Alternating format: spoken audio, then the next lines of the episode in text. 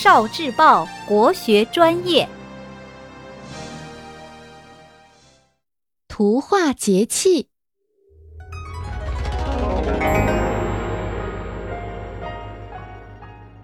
寒露传说。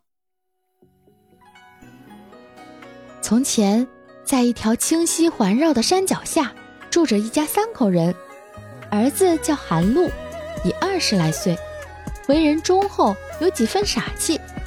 可他播种、耕田、锄禾，样样都做得出色，常受到村里人的夸赞。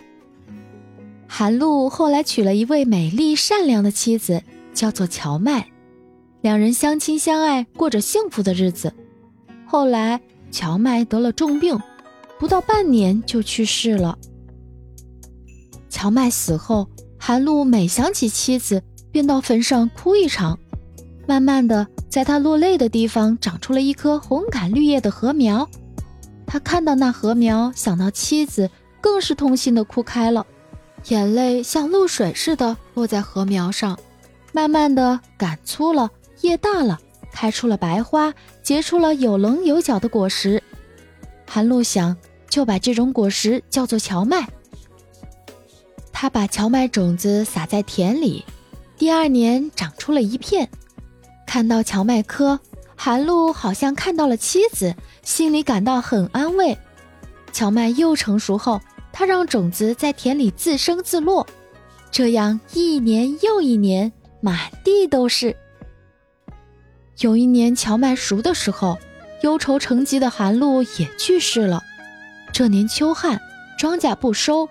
唯有寒露地里的荞麦丰收，人们没有吃的，就把荞麦采下磨了吃。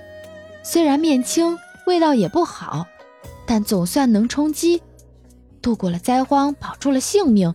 人们非常感激寒露，就把他死的那天叫寒露节。人们知道了荞麦的妙用，每逢秋旱便开始种荞麦。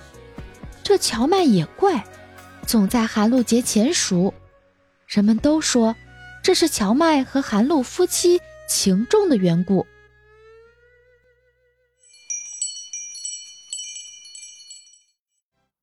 聆听国学经典，汲取文化精髓，关注今生一九四九，伴您决胜大语文。